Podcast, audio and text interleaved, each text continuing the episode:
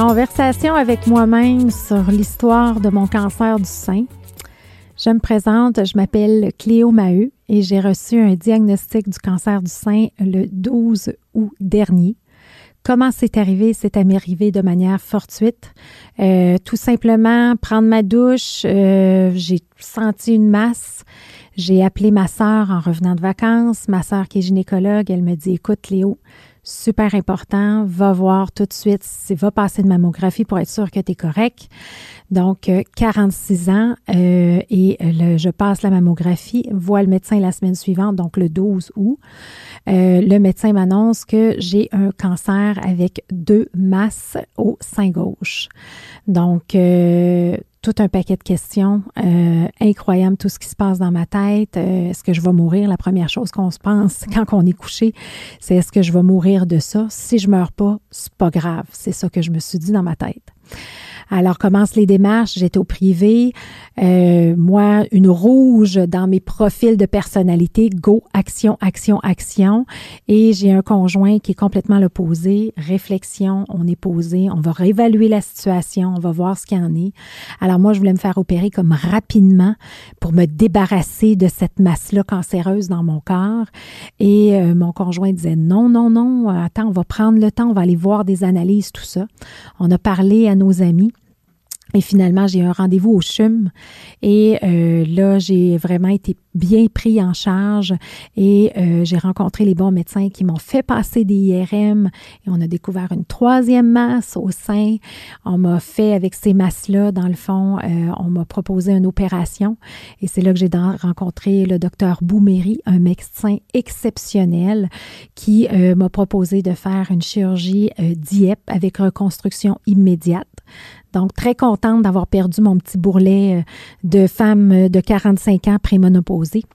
Alors, euh, j'ai fait cette opération-là le 12 septembre et j'ai eu deux mois de convalescence avec des drains, tout. donc, ça s'est quand même bien passé.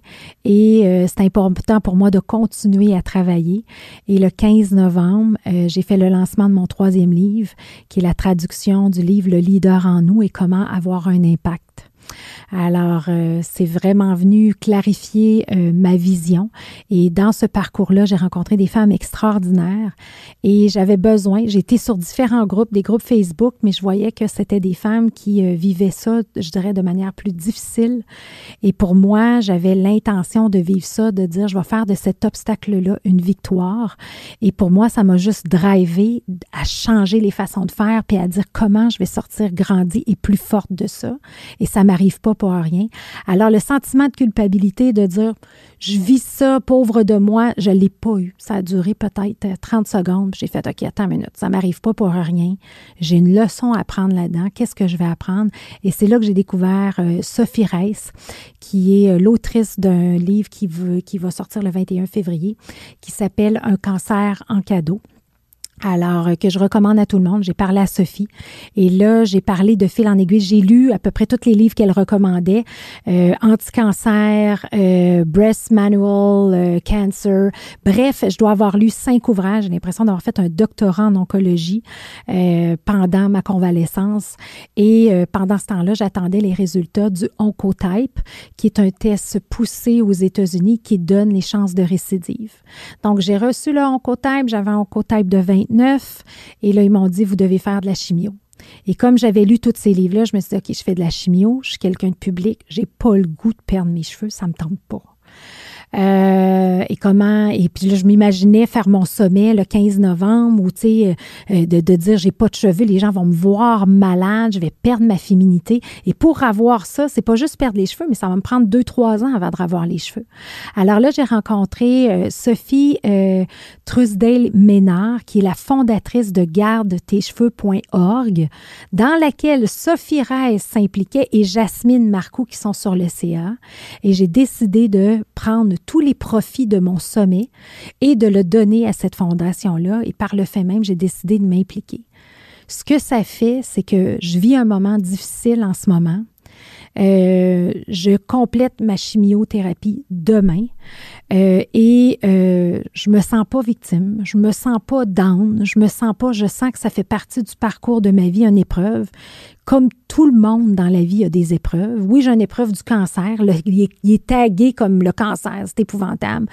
Mais il y a plein de gens qui vivent des choses, puis on peut pas juger ce que chacune des personnes vit, même si c'est pas un cancer. Mais par contre, ce que ça m'a amené, c'est que il y a eu une cohérence entre ma raison d'être personnelle qui est toujours d'inspirer, d'être complice des gens que j'aime, des gens qui m'entourent. Je le fais dans le monde professionnel au niveau des entrepreneurs, mais ça a amené toute cette raison d'être-là, de dire je veux m'impliquer, inspirer, être complice des gens qui vivent avec le cancer et qui n'ont pas envie de perdre leurs cheveux. Est-ce qu'ils ont le droit de choisir? À l'hôpital, on m'a dit, Madame, vous allez perdre vos cheveux. La première chose qu'on m'a dit, après un mois de traitement de chimiothérapie, le médecin m'a vu dire, Madame, avez-vous une perruque? Donc, finalement, je me suis fait mon propre protocole. J'ai pas écouté les médecins, j'ai écouté mon corps. J'ai décidé d'être CEO de mon corps. On l'entend un petit peu plus, cette expression-là. J'ai décidé de faire mon propre protocole et aujourd'hui, je peux dire que j'ai passé à travers la chimio avec brio très peu d'effets secondaires. J'ai pris des produits naturels pour m'aider à la garde de cheveux, des choses comme ça. Donc, je me suis fait aider en médecine fonctionnelle avec une coach. J'ai fait de l'acupuncture. J'ai fait de la neurostimulation. On a une super belle clinique ici à Blainville avec Dr. Toy. J'ai fait de l'endermologie pour aider ma cicatrisation. Euh, donc, euh, j'ai fait un jeûne pendant ma chimio. Donc, une journée avant, pendant, après. J'ai tout fait ces éléments-là. Et aujourd'hui, quelle fierté d'avoir gardé mes cheveux et de dire, ben garde, ma chimio, ça va être derrière moi, mais j'ai l'impression d'être toujours restée la Cléo que je suis, euh, qui aime la vie, qui aime, qui aime être impliquée avec les gens. Et cette mission-là a donné un sens à ma maladie. Et la mission de Garde tes cheveux, c'est de changer le visage du cancer un cheveu à la fois. Et comment? C'est qu'on veut faire connaître aux hôpitaux. C'est connu depuis 30 ans.